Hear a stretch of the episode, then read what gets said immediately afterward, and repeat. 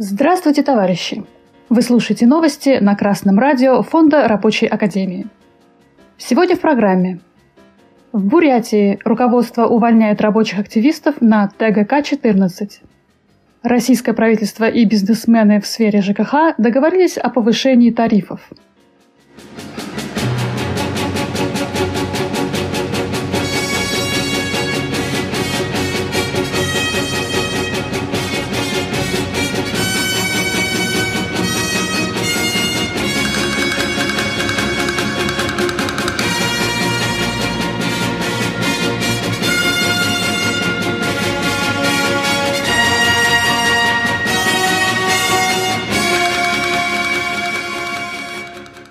Красное радио Фонда Рабочей Академии сообщало, что 15 сентября в Бурятии, в Улан-Удэ, работники компании «Территориальная генерирующая компания 14» объявляли голодовку на рабочих местах. Они требовали повышения заработной платы и улучшения условий труда. По данным Баира Циренова, депутата Народного хурала Республики Бурятия, сейчас начальство обвиняет голодающих в прогулах. Руководство также начало увольнять активистов – Создается аутсорсинговая компания, которую собираются нанять на работы по разгрузке угольных вагонов. ТГК-14 приостановила закупку угля. Рабочим говорят, что для них нет работы. Баир Церенов, член КПРФ, опасается, что своими действиями, направленными на борьбу с активными рабочими, руководство ТГК-14 поставило под угрозу начало отопительного сезона в Улан-Удэ. Красное радио Фонда Рабочей Академии также рассказывало о недельной голодовке на ТГК-14 в декабре 2020 года. Тогда рабочим было обещано, что ТГК-14 присоединится к региональному и к федеральному отраслевому тарифному соглашению. Однако это обещание было нарушено. В погоне за выгодой капиталисты пойдут на все, даже на то, чтобы не дать тепло в дома и дать людям мерзнуть. В России, где рабочее движение пока только начало набирать силу, самый простой способ для капиталиста повысить свою прибыль – это задержать, не выплатить или понизить зарплату рабочим. Как только рабочие начинают организовываться и устраивать забастовки, деньги на выплату долгов по зарплате и даже на повышение зарплаты сразу же находятся.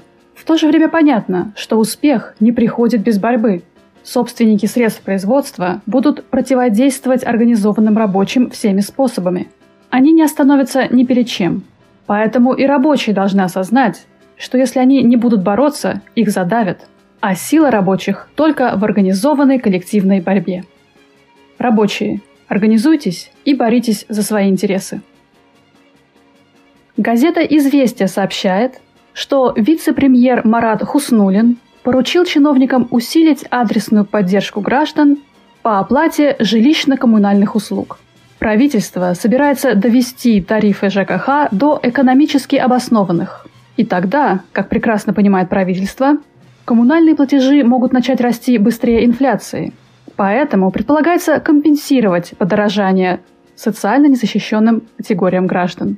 Буржуазные специалисты предлагают снизить максимальную долю расходов на оплату коммунальных услуг в доходе семьи до 15% и компенсировать гражданам траты сверх этой нормы. Увеличение тарифов на ЖКУ для населения регулируется государством. Средний рост по стране должен быть примерно на уровне инфляции.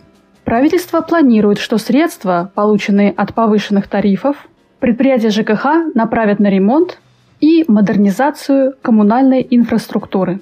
В свою очередь, член Комитета торгово-промышленной палаты по предпринимательству в сфере ЖКХ Дмитрий Гордеев сказал, что в России есть регионы, где устанавливаются тарифы для населения в размере 60% от экономически обоснованных. А член того же комитета Сусанна Киракосян заявила, что коммунальная инфраструктура сильно изношена. Это приводит к авариям, потерям ресурсов. Представители бизнеса из торгово-промышленной палаты используют старый как капитализм трюк. Когда дела у бизнеса идут хорошо, то вся прибыль – это их кровная, заработанная. А когда нужно потратиться, убытки должны ложиться на плечи народа. Предприниматели в сфере ЖКХ унаследовали советскую инфраструктуру. Потом они ее нещадно эксплуатировали, получали прибыль. И вдруг, 30 лет спустя, они обнаружили – что, оказывается, надо было вкладывать деньги в обновление изношенных производственных мощностей. А по поводу так называемых экономически обоснованных тарифов, можно уверенно сказать, что это просто придумка российских капиталистов и буржуазного государства. Жилищно-коммунальные услуги – это общественное благо, а не бизнес. ЖКХ не может приносить доход и быть привлекательным для инвесторов. ЖКХ всегда субсидируется государством. Но российские капиталисты и буржуазное государство согласились пользоваться этим понятием, чтобы выжить как можно больше денег из трудящихся. На этом фоне разговоры об адресной поддержке социально незащищенных слоев – это просто фиговый листок буржуазной пропаганды. В капиталистических странах все слои не защищены, кроме капиталистов, которых защищает буржуазное государство. А рабочий класс может и должен защищать себя сам, организуясь в стачкомы. Новости читала Оксана Побережная с коммунистическим приветом из Орхуса, Дания –